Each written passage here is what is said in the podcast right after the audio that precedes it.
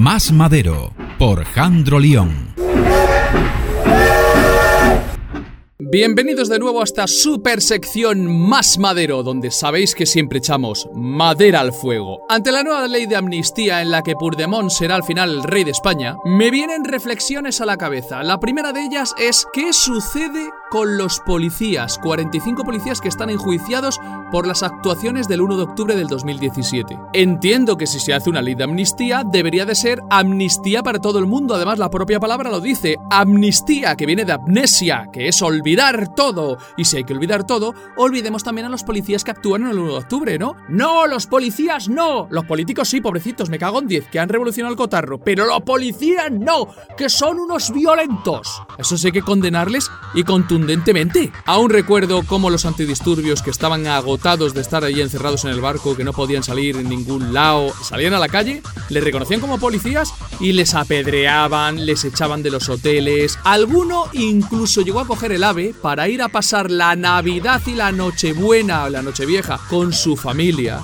Y encima les expedientaron. ¿Quién no recuerda las imágenes de esas croquetas cena especial de Navidad que el Ministerio del Interior les otorgó? ¿Quién no recuerda estas disputas de los mozos de escuadra con la Guardia Civil y la Policía Nacional? Que por cierto, encima cobran más. Recordemos la equiparación salarial que no ha llegado y lleva más de 30 años en lucha. Así pues, hoy echamos un pequeño guiño a estos 45 policías actualmente enjuiciados, de los cuales no se habla, los cuales pasarán por la audiencia provincial, por la audiencia nacional, por el Tribunal Superior de Justicia y por el Tribunal Supremo.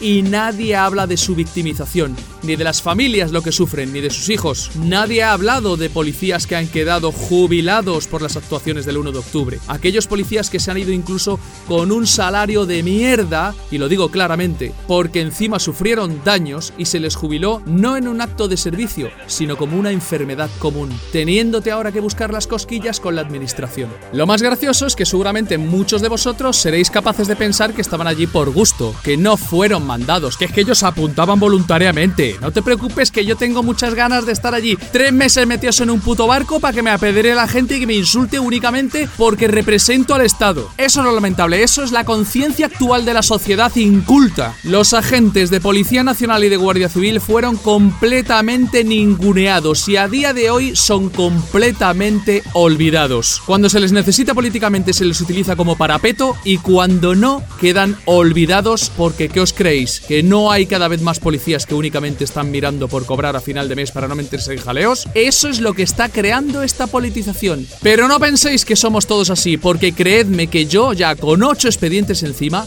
ya tendría que haber cambiado y seguiré aquí dando guerra. Lo único que sí que os voy a pedir y con esto como siempre me despido es que valoréis a las fuerzas y cuerpos de seguridad del Estado. Porque si no, el primer día que tengáis un problema, espero que acudáis a la madre del topo.